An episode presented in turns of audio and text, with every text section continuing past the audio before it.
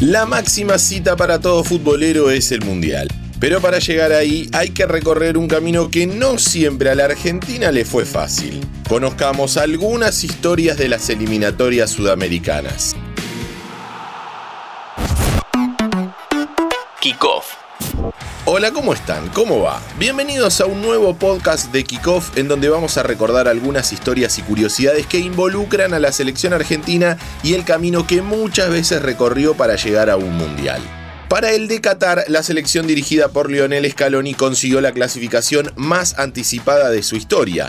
La misma se dio luego del empate como local frente a Brasil y la derrota de Chile contra Ecuador. Pero no siempre fue así. Hubo mundiales a los cuales entró por la ventana y con la calculadora en la mano. Recordemos lo que pasó para el Mundial de Sudáfrica, primero con el gol de Palermo bajo un diluvio y luego el gol de Mario Volati en el centenario. Se adelanta Messi, pegale que gol, ahí está Verón, de Villo, Volati, Lo mismo pasó para el Mundial de Rusia. Argentina llegó a la última fecha de las eliminatorias con la obligación de ganarle a Ecuador y esperar una serie de resultados que finalmente se dieron. El genio frotó la lámpara y con tres goles suyos, los dirigidos por Jorge Sampaoli ganaron 3 a 1. Si repasamos cronológicamente, recién para el Mundial de Suecia en 1958, Argentina jugó por primera vez algún partido como eliminatoria. Antes de eso, siempre se clasificó por invitación o por deserción de sus rivales. En esas eliminatorias, la albiceleste integró el grupo 2 con Bolivia y Chile y obtuvo el único boleto que entregaba la zona. La curiosidad marca que el primer partido lo perdió 2 a 0 contra los bolivianos y el primer gol argentino en una eliminatoria mundialista lo convirtió Norberto Menéndez en la segunda fecha durante la victoria argentina como visitante frente a Chile por 2 a 0. Avanza Perú, a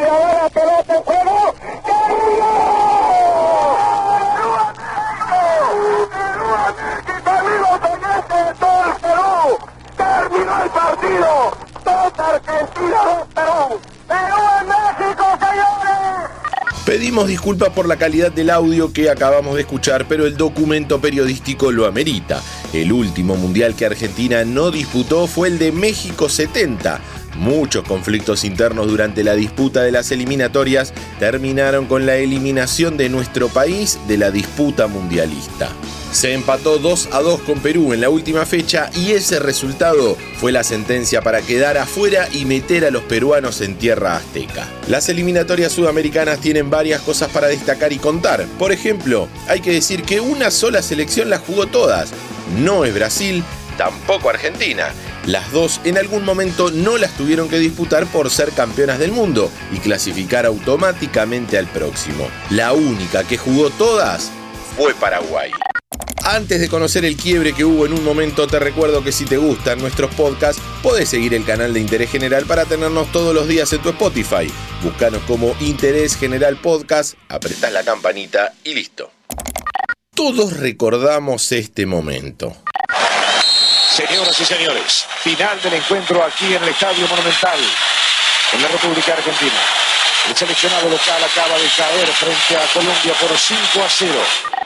Argentina tuvo que ir a jugar con Australia al repechaje para conseguir su pasaje al Mundial de Estados Unidos. A partir de ese momento, la Conmebol, por miedo a que sus dos países más importantes en materia futbolera, Argentina y Brasil, se queden afuera de una cita mundialista, cambió el formato. Se dejó de lado la opción de dos grupos y se pasó a un todos contra todos que perdura hasta el día de hoy Lionel Scaloni tendrá la difícil misión de conseguir la tercera Copa del Mundo para nuestro país. Pavada de responsabilidad. Pero acá estamos hablando de eliminatorias y él tiene la curiosidad de que solo jugó un partido, el 26 de marzo de 2005, en La Paz, en la victoria 2 a 1 de Argentina contra Bolivia. ¿Cómo será el camino de Argentina pensando en el Mundial 2026? Nadie lo sabe, pero ojalá sea igual de placentero que el de Qatar mi nombre es Diego Celonca y los espero en el próximo episodio de Kickoff.